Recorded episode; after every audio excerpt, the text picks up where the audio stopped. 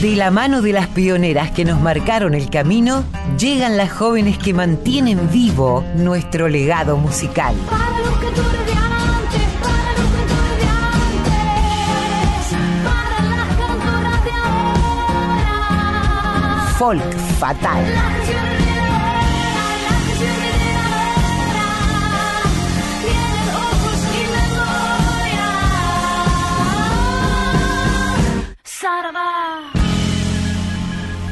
Muy buenas tardes, bienvenidas, bienvenidos, bienvenides a otro episodio de este Folk Fatal. Hoy 4 de junio del 2022 vamos a indagar acerca del trabajo de investigadoras y recopiladoras de nuestro folclore, las históricas, como siempre decimos, las que marcaron el camino, y las jóvenes, que como le gusta mucho decir a mi compañera Lácolo, las que recogen el guante y que siguen, siguen haciéndonos descubrir eh, la riqueza cultural de nuestro país. No sin antes darle la bienvenida a mi queridísima amiga y compañera Colo Merino. ¿Cómo estás, Colo, querida? Hola Mavi, bueno, re contenta, vos sabés que disfruto un montón de este espacio, de esta recorrida, porque hay que decir la verdad, hay un montón de obras que, están como guardadas, ¿no? Como escondidas. Y si vos no te pones a buscar, a remover, este, ya sea a través de las plataformas o en los archivos, es muy difícil que se escuche, ¿no? Por suerte está Radio Nacional Folclórica y por suerte está Folk Fatal. Y por suerte está nuestra compañera Mercedes Lisca, a quien le mandamos un beso enorme porque en el mundo de la recopilación, además de los grandes pilares que tenemos, eh, yo no estaba muy al tanto de las jóvenes, las mujeres que siguen eh, este camino, ¿no? Y que, y que son muy jóvenes y a pesar de su juventud tienen mucha experiencia en esto de indagar, buscar, compartir con las comunidades y además la fortuna que tenemos de que transmitan esos conocimientos eh, y valoren ese patrimonio para que nosotras podamos disfrutarlo, ¿no?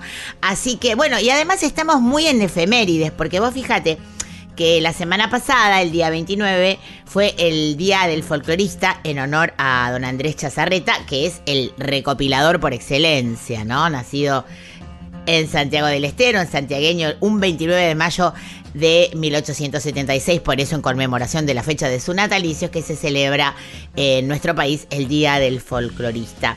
Este graduado maestro normal, eh, que también ocupó algunos cargos en la administración provincial y que estudió música. Muchos instrumentos tocaba don Andrés, la guitarra, el mandolín, el violín, el piano y la bandurria. Eh, y en el año 1905 se consagra de alguna manera porque eh, con, con el advenimiento de la samba de Vargas inicia su labor de, de recopilación, la que se prolongó por más de 50 años. Toda su vida, ¿no? Toda, toda la vida dedicada a la investigación y a la recopilación de obras. Pensá que en 1911 forma su primer conjunto de arte nativo. Hay algunas grabaciones que no se escuchan muy bien, pero es muy interesante si las quieren buscar, ¿no?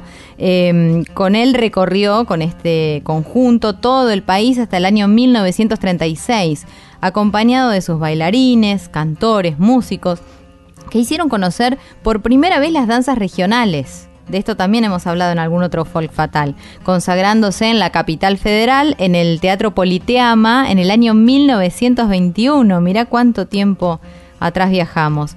El 10 de abril de 1941 fundó en la capital federal el Instituto de Folclore, que llevó su nombre y llegó a tener 72 sucursales en todo el país. No, una cosa de loco, Mavi. Tremendo, tremendo. Un investigador, un, un incansable, que ha publicado además 11 álbumes de música nativa para piano, dos para guitarra, alcanzando el total de sus composiciones.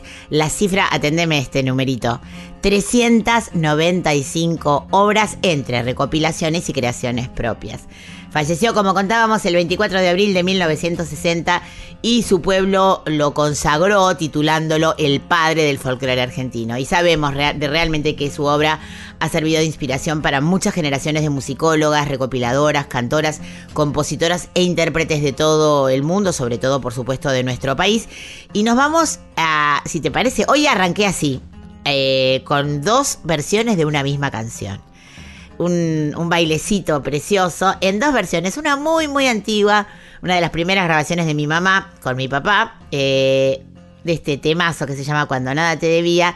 Y después, seguidito, vamos a escuchar una versión de la querida Paola Bernal. Dos generaciones, una misma canción.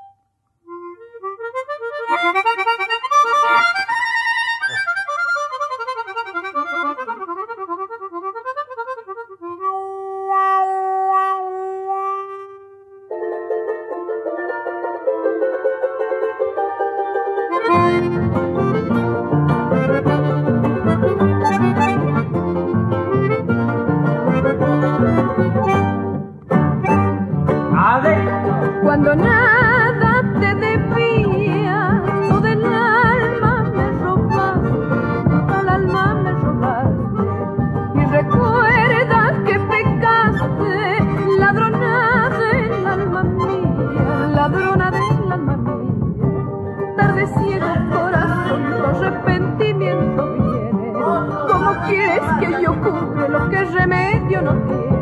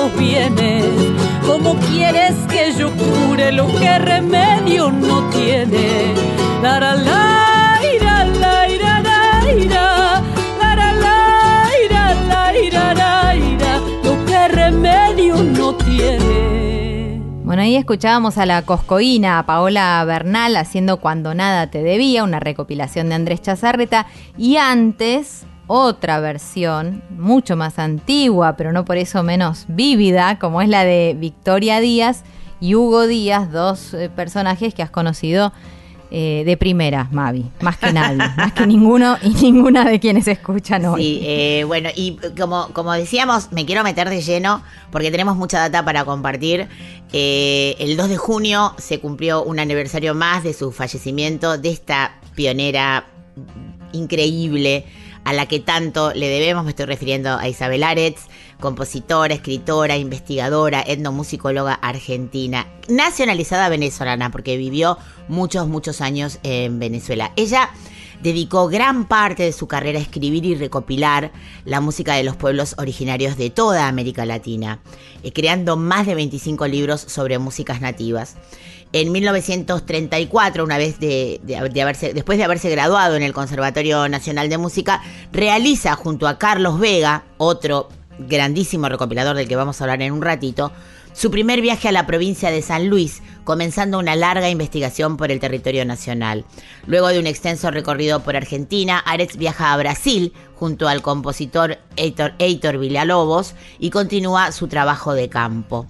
Eh, extiende también sus investigaciones a Paraguay, Chile, Bolivia, Perú, Uruguay y Venezuela, donde, como contábamos, residiría por 44 años. Sí, en 1966 recibe una beca muy importante, que es la beca Guggenheim, con la que recorre México, Colombia y Ecuador, bueno, todo Centroamérica, salvando numerosas melodías y géneros autóctonos. Eh, Aretz realizó gran parte de su trabajo previo a la existencia del grabador.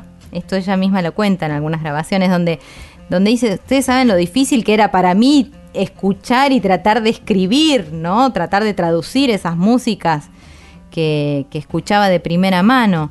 Bueno, armonías tradicionales que ella fue aprendiendo en el conservatorio se volvieron diferentes al escuchar la música popular. Eh, hasta entonces solo existían de tradición oral. Pensemos la importancia, además de que ella haya tomado nota de esto. Se escuchaba y se transmitía de generación en generación. Así que lo que ella logra es hacer un mapa sonoro de las regiones que ella va visitando. Totalmente, aparte a propósito de esto que decís que me parece muy curioso, recordar que no existía el magnetofón, no existía la grabación a cinta, no existía nada de ello, entonces ella inventó un montón de sistemas propios para poder registrar todo eso, tanto de escritura como de reconocimiento sonoro. Así que una genia tremenda. Recomiendo que estuve eh, ahí espiando un poco en internet, no lo vi entero, el tráiler de un documental fantástico que recomiendo que veamos, y a nosotras y toda nuestra audiencia, eh, que realizó el cineasta Marcel Xombos y que se llama Isabel la Criolla. Vamos a escuchar, Colito, si te parece bien, a estas dos queridísimas de esta emisora, como son Eva y Nadia, eh, en esta versión preciosa recopilación de Isabel Aretz llamada Dicen que el carnaval viene.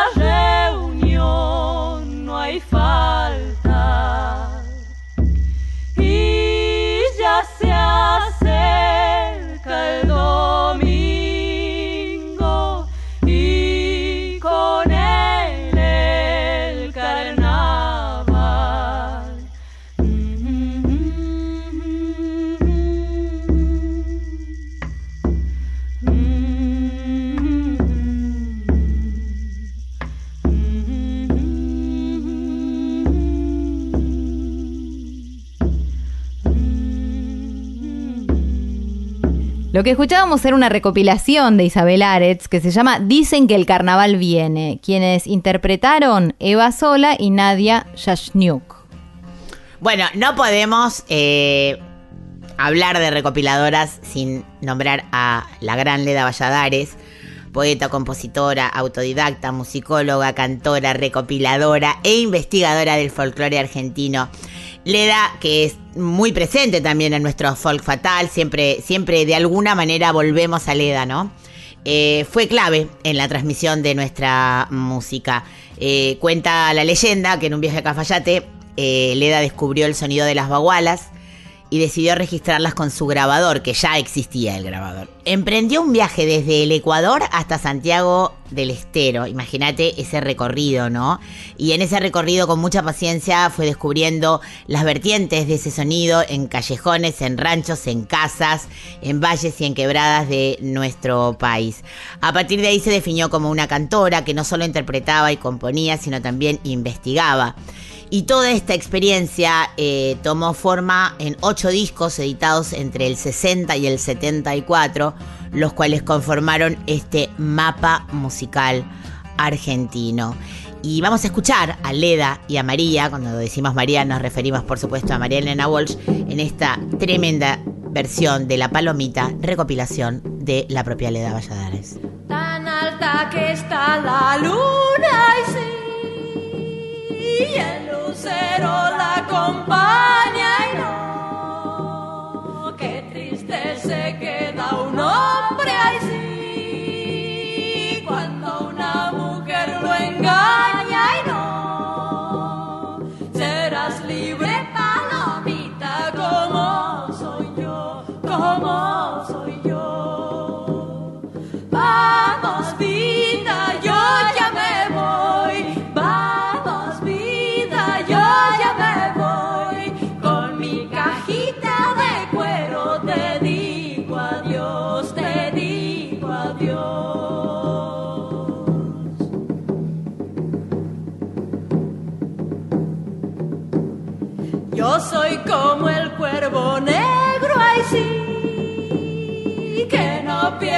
su bolido, ay no.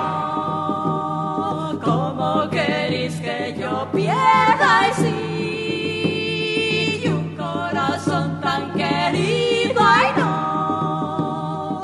Serás libre palomita como soy yo, como soy yo. Vamos vida,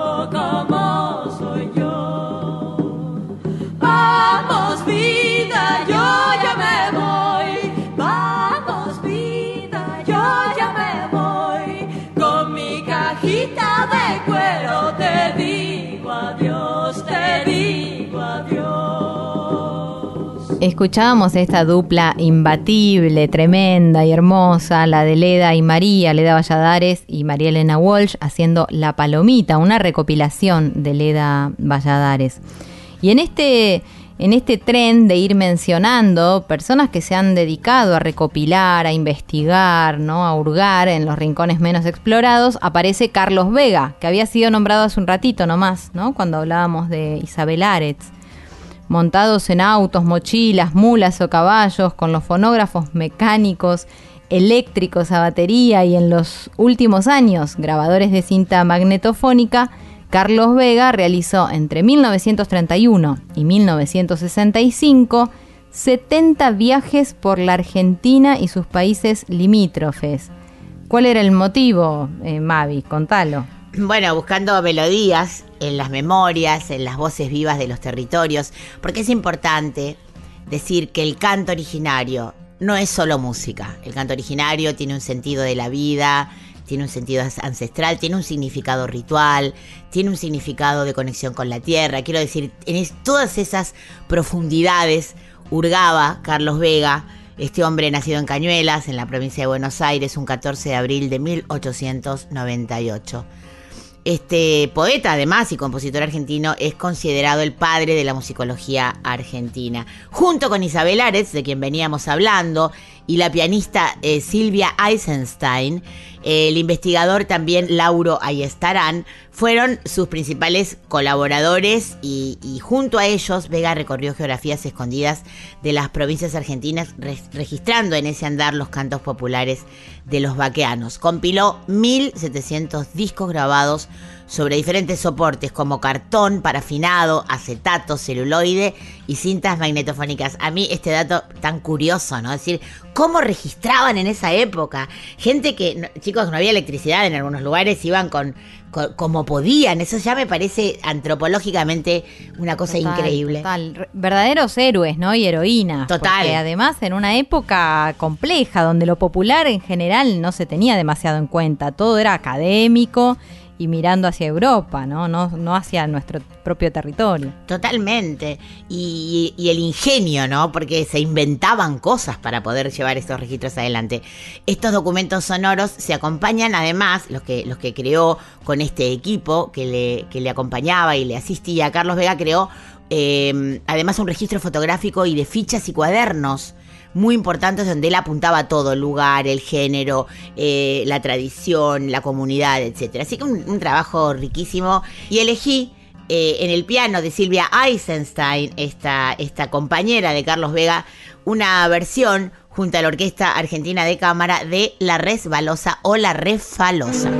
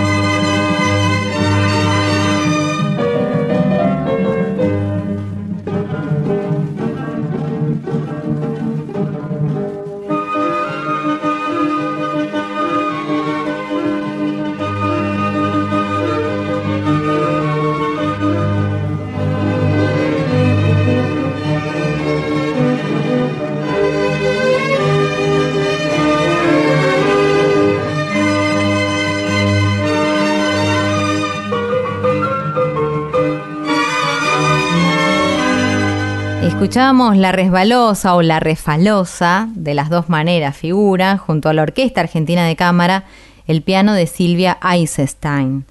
Em, y hay más, hay más, porque aparece también una licenciada, Elena Hermo. ¿De quién se trata? Contanos. Bueno, eh, Elena Hermo, otra gran investigadora, fue directora del Instituto de Investigación de Etnomusicología y escribió un libro fundamental también sobre el arraigo de la música pampeana que se llama Triste, Término, Estilo y Tonada. Genealogía de un rasgo a través de las formas, que ilustra y acompaña a, quien escucha o lee. Eh, es un recorrido sobre las creaciones y prácticas sonoras de las llanuras pampeano-bonaerenses. No encontré ejemplos de los estudios eh, realizados por Elena Hermo tocados por mujeres, porque generalmente, históricamente también, eh, todo el estilo, todo el estilo pampeano era un- una música interpretada por hombres. Pero sí encontré esta joya eh, de esta guitarrista increíble, esta guitarrista argentina, que no es una recopilación en sí misma, pero que recoge todo ese paisaje de la pampa y ese sentir a través de un autor que las elevó a niveles académicos, ya que sus obras se, se estudian en todo el mundo. La guitarrista es Silvia Castro, el compositor es Abel Fleury, y vamos a escuchar estilo pampeano.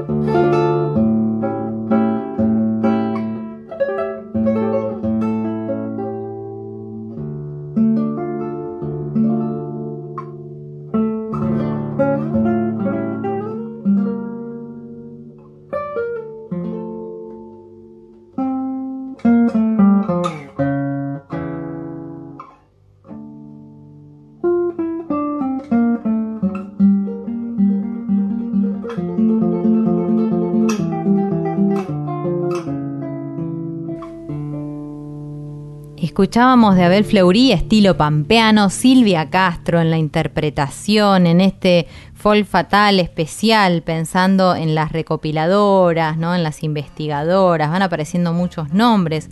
Veo que aparece Irma Ruiz también, una musicóloga e investigadora, Mavi. Totalmente. Eh, Irma Ruiz ha hecho un trabajo tremendo eh, con la comunidad vía guaraní. Ella es musicóloga, investigadora, autora de un libro eh, importantísimo llamado La conquista espiritual no consumada, Cosmología y Rituales vía guaraní. Eh, y aquí, eh, en la canción que elegí para escuchar, que es una danza ritual, suenan instrumentos creados por la propia comunidad. Por ejemplo, el bacará es una guitarra de cinco cuerdas, muchas veces de construcción artesanal que en los grupos guaraníes que habitan el territorio argentino ha ido desplazando poco a poco al sonajero de calabaza en los ritmos tradicionales. Y el rabé, que es un instrumento de madera construido en una sola pieza tallada, utilizado en la etnia, en la etnia que son los guaraníes de Misiones. Eh, escuchemos esta hermosísima recopilación de Irma Ruiz en Baracá y Yahvé, danza ritual.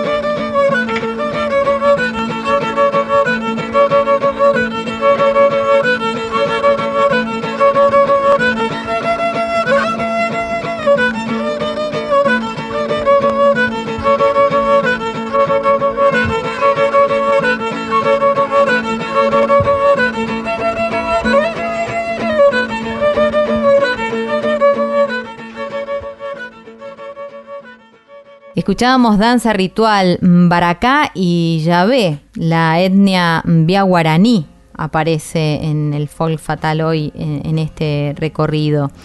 Y pensando en, en, aquellas recopiladoras, estudiosas, investigadoras de la actualidad, ¿no? Más allá de aquellas que fueron abriendo camino, como las que nombrábamos, vos conversaste con alguien que tiene mucho protagonismo en esta historia. Totalmente, es una, una jovencísima, pero como la presento ya lo van a escuchar, pero muy experimentada, etnomusicóloga, música investigadora. Ella desde el año 2019 coordina la carrera de etnomusicología en el Conservatorio Superior de Música Manuel de Falla en, la ciudad de Buenos Aires, donde también se desempeña como docente. Y ella hace 14 años que realiza trabajos de campo, talleres musicales, proyectos culturales, educativos y artísticos junto a las comunidades indígenas COM en Buenos Aires, que hay una reserva de traslación, ella lo explica después más adelante, en la localidad de Derqui, y también en el Chaco, por supuesto, y de la comunidad Vía Guaraní en Misiones. Eh, ha escrito un libro precioso llamado Música y Niñez Com en el 2018, que fue galardonado como la mejor tesis de maestría. Actualmente eh, está ya nos lo va a contar ella, está terminando de grabar su, su, primer disco que recoge cinco canciones que traen un poco de toda esta experiencia que ella ha tenido. Elegí una canción para infancias llamada Mapicole. Es un canto tradicional com que fue transmitido por niños y niñas de una escuela rural de Fortín Lavalle, Chaco, en el año 2013, recreándose en distintas escuelas por las que ha pasado. Y esto se convirtió en un cuento animado en el año 2019, multiplicándose en las voces de chicos y chicas de diferentes lugares. Este cuento presenta a Mapicole, un pequeño árbol de algarrobo que vive en el monte chaqueño y que espera la llegada de su amigo Identidad, un cardenal que hace días que no ve ni escucha su canto. Mapicole es un pequeño algarrobo que espera la llegada de su amigo, un cardenal llamado Identidad, que lleva días en regresar. Todas las tardes Mapicole sacude sus ramas, hacen sonar fuerte los chauchitos de algarrobas. Quizás Identidad regresa y vuelva. Una mañana despierta con una melodía. Era Identidad entonando un canto. Un canto que le enseñó la pájara la bonita.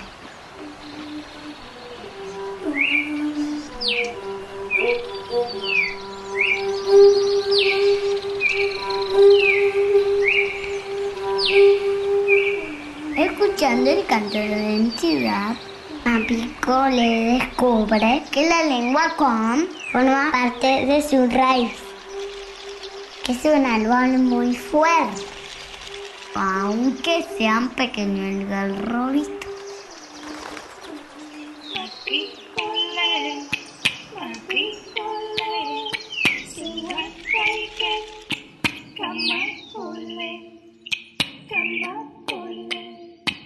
Y en nuestro folk fatal de hoy, dedicado a las recopiladoras, vamos a tener el placer de conversar con esta joven pero muy experimentada etnomusicóloga ella es investigadora, docente y música y lleva los últimos años, desde el 2007, recorriendo nuestro país, estudiando y conociendo las culturas com y ya. Ya me dirás, Rosario Haddad, si he pronunciado bien.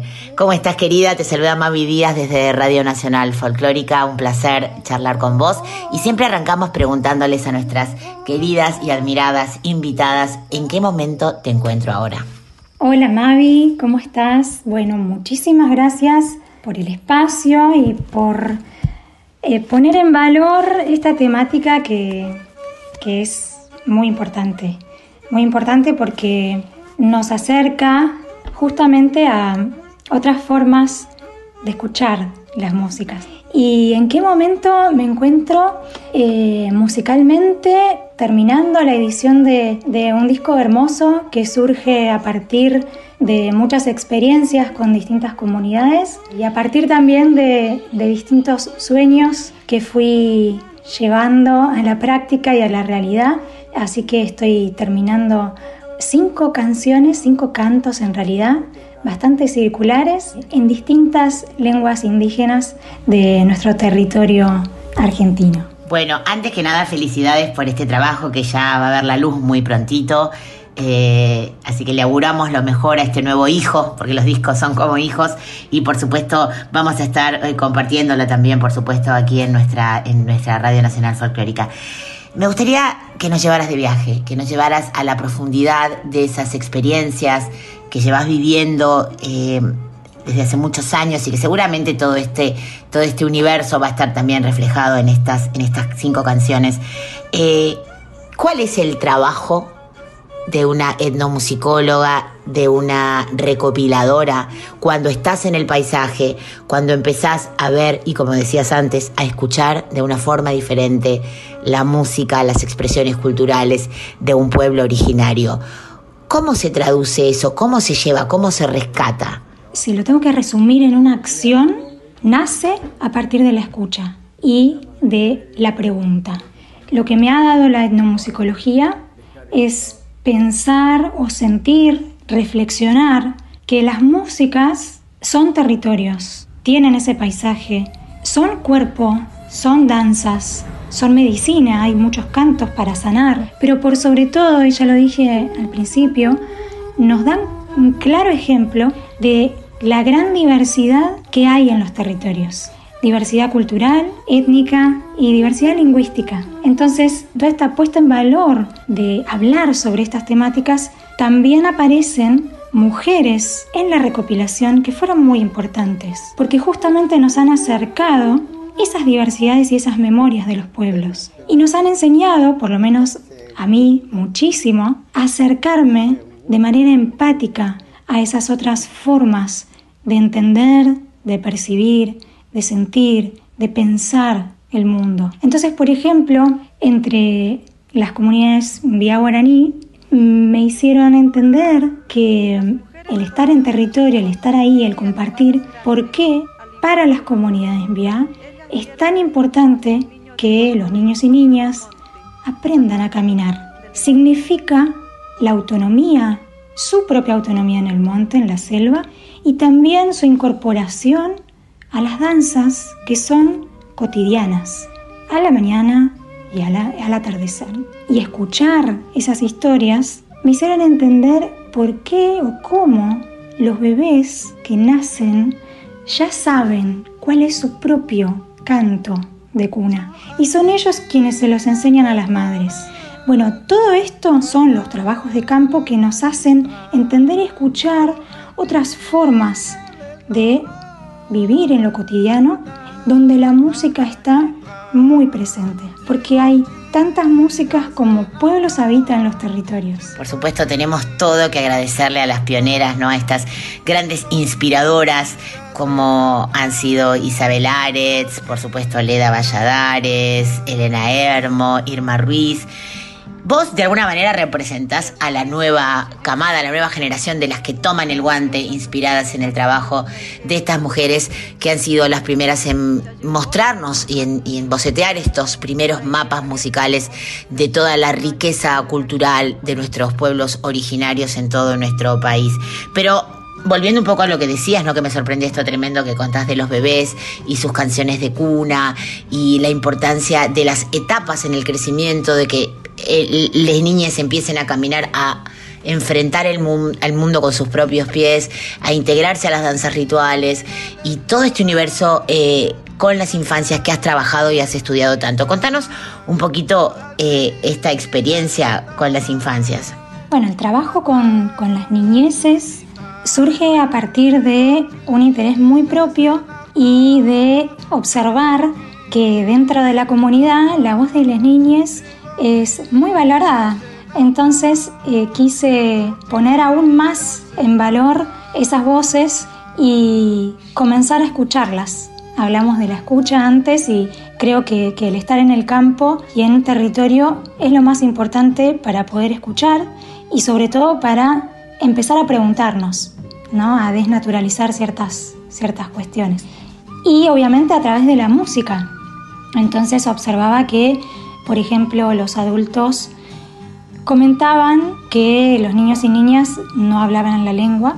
Sin embargo, yo escuchaba que sí cantaban en lengua. Entonces me parecía sumamente extraño.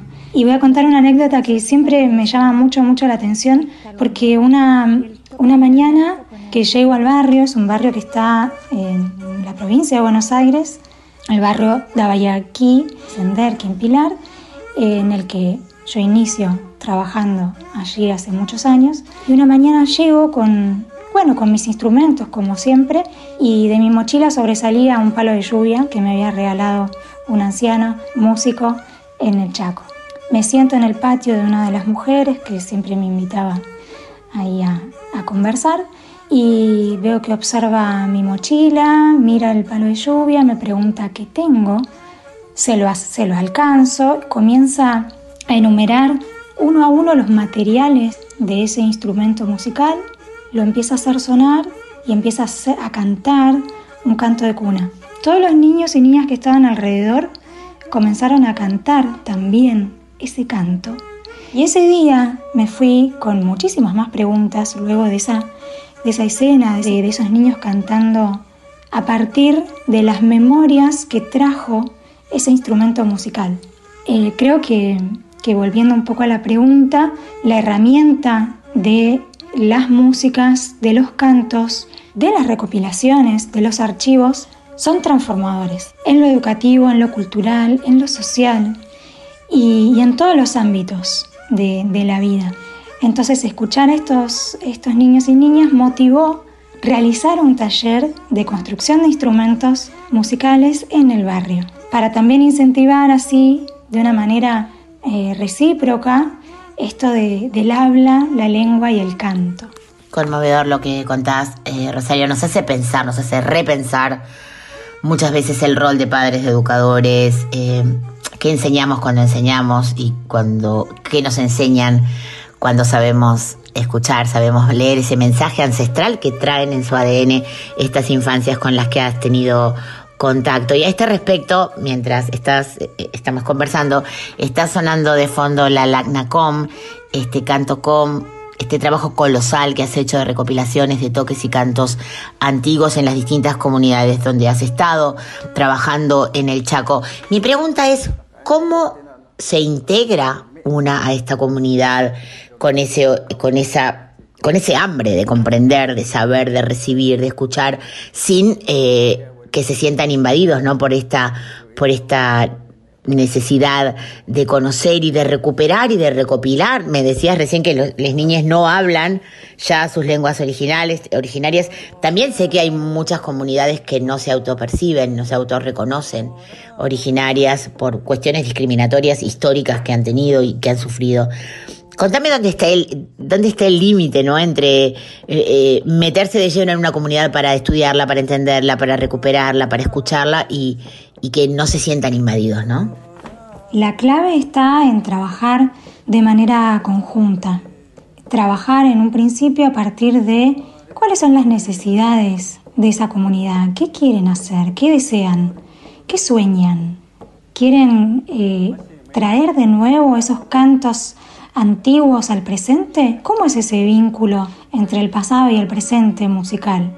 A partir de eso surge el trabajo en equipo, porque sin un vínculo estrecho con ese, en ese diálogo, yo creo que difícilmente se pueda llegar a, a proyectos que, que, tengan sentido para la comunidad. Sobre todo eso, es, son proyectos que tienen un sentido para la comunidad, más allá de la investigación propia, digamos, tiene que tener una funcionalidad para el grupo con el que estamos trabajando.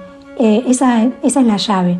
Y en mi caso eh, tuve la suerte de, que una pareja ECOM me abrió esa puerta muy, muy, muy generosamente, porque yo no hablo la, la lengua, hablo muy, sé muy pocas palabras. Y ese primer viaje que vos mencionás, ese primer trabajo de la LACNACOM, eh, fue realizado de manera conjunta y a pedido de, esta, de estas dos personas, un músico y una maestra que hoy es directora, y que viven allá en el Chaco.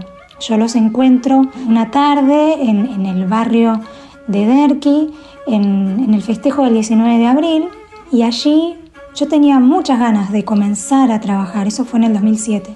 Y se dio en ese momento que en ese festejo fuimos a tocar con, con mi grupo de música en ese, y allí conocí a estas dos personas, Gustavo y Amada, que, que rápidamente me mencionaron esta problemática de, bueno, queremos que los niños y niñas canten y toquen los instrumentos propios de la cultura, porque ellos veían ahí una interrupción ¿no? en esa transmisión.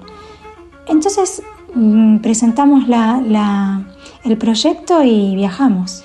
Y así fue como recorrimos cada uno de esos lugares, buscando a los ancianos y a las ancianas de las comunidades que son los portadores de esos saberes. Y así recopilamos no solo las músicas, sino también muchos relatos que también son importantes porque ponen en valor y ponen en el presente toda esa historia que traen las comunidades originarias, que ahí empieza todo. Ah, depende del lugar, hay y niños que hablan o no la lengua, ¿no? Entonces, en este barrio en particular, también por, por problemáticas de políticas educativas, estos niños y niñas del barrio, de un barrio de la provincia de Buenos Aires, digamos, no están en el Chaco, en el Chaco sí se cumple digamos, muy, está muy presente la, la, ley intercultural bilingüe, la ley de educación intercultural bilingüe. Bueno, en Buenos Aires lamentablemente eh, no. Entonces estos niños en la escuela no reciben, bueno, educación con, en su propia lengua. Entonces esas diferencias eh, de un lugar a otro varían mucho y Buenos Aires aloja un gran porcentaje de población indígena, como vos bien decís, eh, hay muchas poblaciones que todavía no se autoperciben, pero, pero creo que, que, en todo este, bueno, la importancia de la pregunta en el último censo fue, fue crucial, ¿no? Si hablan la lengua, si, si son, si se, si se autoperciben, ¿no? Este, como descendientes o como pertenecientes a las comunidades. Eh, es muy importante porque sirve para, es una herramienta nuevamente para visibilizar todo esto. Y la música también es una herramienta muy poderosa, como decíamos antes. Rosario, ha sido un enorme placer conversar con vos, eh, poder mirar desde tu mirada, escuchar desde tu escucha, sensibilizarnos desde ese corazón curioso que tenés, pero a la vez muy respetuoso, y nos hace mejores conocer más, conocer nuestro pueblo, conocer nuestra cultura. Y gracias por eso, gracias por tu obra que hemos podido disfrutar conocer y escuchar. Y como siempre les decimos a nuestras invitadas queridas, esta es tu casa para que vengas a compartir cada vez que quieras tu nuevo trabajo, por ejemplo, o charlas o experiencias. Aquí estaremos con los brazos y el corazón abierto. Muchas gracias. Desde ya, Mavi, muchísimas, muchísimas gracias por la invitación, eh, por, por, la charla, por poner estos temas a la escucha de, de todos. Creo que realmente eh, nos, nos hace vincularnos o por lo menos darnos la oportunidad de vincularnos de otra manera con, con las músicas y con la gente que, que, las produce, que las hace, que las vive, que las siente. Les mando un gran, gran abrazo. Las mujeres podían luchar contra el tigre y animales grandes, al igual que el hombre. Ellas dieron refugio a sus niños debajo de las hojas del monte, salvándolo del enemigo.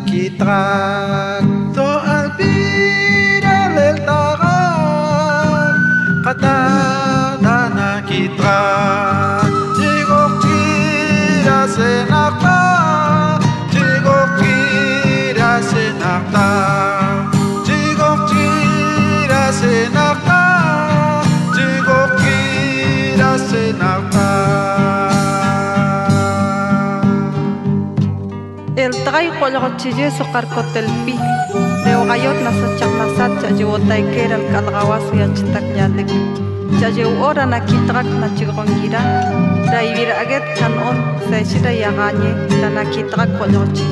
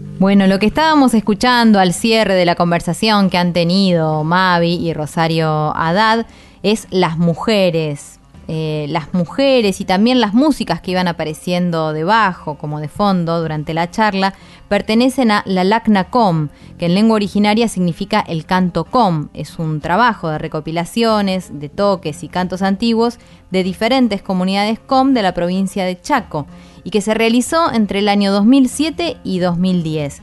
Incluye también composiciones originales de músicos com. Antes de que empezaran a conversar, una perlita, ¿no? Ese relato que anticipaba Mavi, llamado Mapicole, donde un niño de cuatro años llamado Jano cuenta la historia. Eh, textos de Rosario Haddad. Bueno, hermoso, hermoso, hermoso lindo momento de radio en el Folk Fatal. Realmente sí, una cálida charla que hemos tenido con Rosario y que realmente te deja, nos deja pensando, ¿no? Como, como cierro la nota con ella, repensarnos cómo nos vemos, cómo vemos a los demás. Realmente muy, muy nutritiva la charla. Bueno, agenda y redes. Hoy, esta noche, cantorables en el CAF. A, razón de que han agotado las entradas el show pasado, agregaron una fecha más. Eh, las cantorables, que ya son un grupo, Lorena Estudillo, María Volonté, Cecilia Gauna, Jacqueline Sigot, eh, Katy Viqueira, Noelia Moncada y Roxana Cane. Esta noche, apúrense a, a, sacar las entradas por ticket hoy porque posiblemente vuelvan a quedarse afuera si no se apuran. Eh, todos los viernes a las 20 y a las 22, dos funciones, hasta el 15 de julio, Pretenciosas Ridículas, una obra de teatro hermosa que tienen que ir a ver, basada en la obra Las de Barranco de Gregorio Laferrere, en el paraje Artesón, en el barrio de Palermo. Las entradas las pueden adquirir por alternativa teatral y también apúrense, se agotan enseguida porque la sala no es muy grande y la obra está buenísima. Es la segunda temporada que hacen eh, este grupo fantástico de actores y actrices. Eh, vamos a, a mañana. Mañana domingo, Flor Ruiz y el Mono Fontana en Vuela el Pez. Y el sábado 11, Florencia va a estar en el Centro Cultural Córdoba junto a Obri. Eh, y las entradas las pueden conseguir a través de autoentrada.com. Y otra que llenó el Café Berlín en el último concierto que dio y por eso se agregó esta fecha es nuestra queridísima Teresa Parodi. Atención porque el próximo viernes 10 de junio a las 20.30 Teresa Parodi en el Café Berlín y las entradas las pueden adquirir por Live Pass. Recordarles que tenemos nuestras redes que ya se las saben de memoria, pero es muy importante que recuerden que tenemos un Gmail que es folkfatal.gmail.com donde pueden mandarnos sus fechas, sus estrenos, eh, si tienen giras, si van a tocar, todo lo que nos quieran contar y por supuesto sugerirnos también temas que les gustaría que desarrolláramos en este espacio. Y ya se nos acabó el tiempo, Colito. Ya, ya, pasa rápido. Bueno, cuando lo pasamos bien, el tiempo vuela. Hay veces que el tiempo, viste que no, no se mueve la aguja del reloj. Este no es el caso, por suerte, para nosotras. Eh, me encanta que la hayas traído a ella para el cierre, para el final. Contá, ¿de quién se trata? Bueno, nos referimos, por supuesto, a Silvia Barrios, amiga de la casa, eh, muy escuchada en nuestra radio y en nuestro espacio Folk Fatal.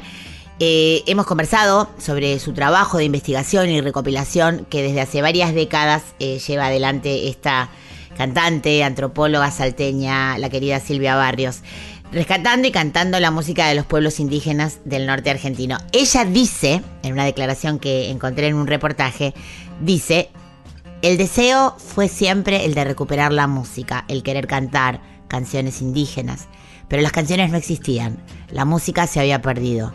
Así que en ese intento de yo querer cantarlas, me quedé toda una vida.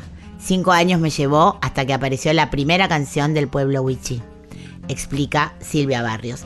Y elegí esta maravilla que son las coplas de Seclantas y Santa Victoria, andino criollo, Tomás Amarín y Luisa Caminos interpretan estas coplas y esto pertenece al volumen 2 de el disco Cantos del Origen, música de la Argentina indígena.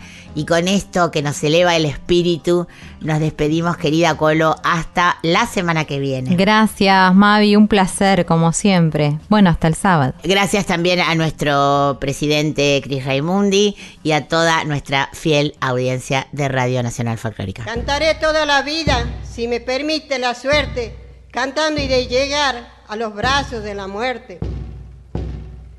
Cantaré toda la vida,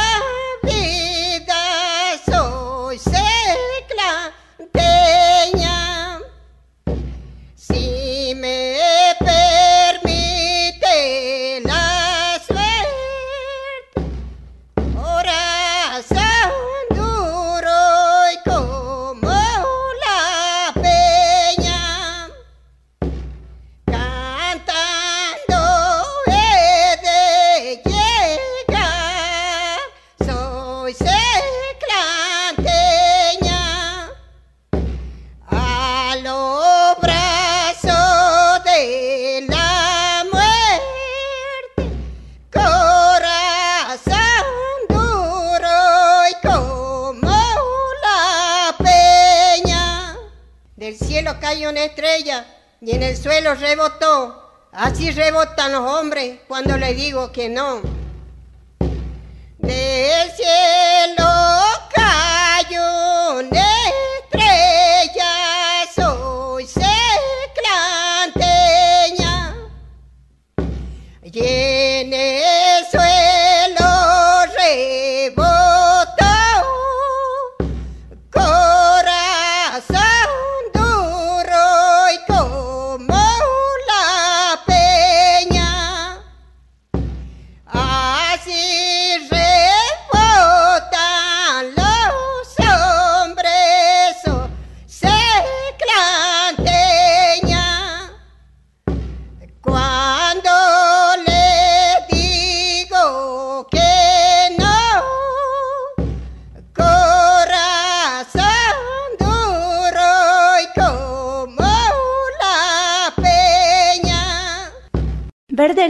verde lima, ¿cuál es el verde limón? ¿Cuál es el gaucho bonito que me roba el corazón? Verde lima, verde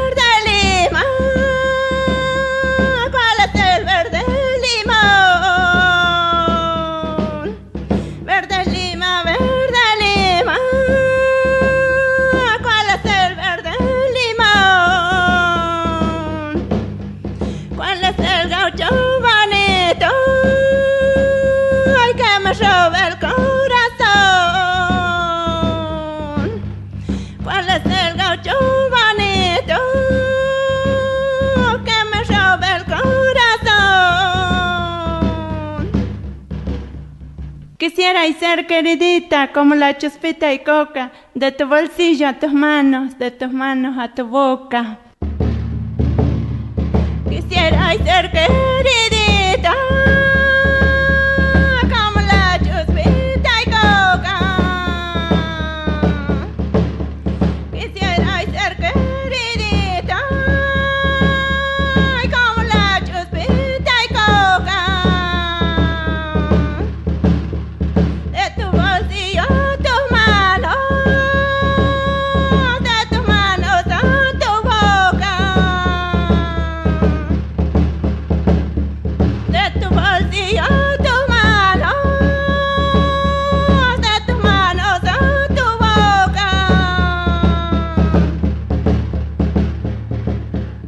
viene el carnaval por abritas de Suipacha, comiendo chivatos gordos, el diablo que no se empacha.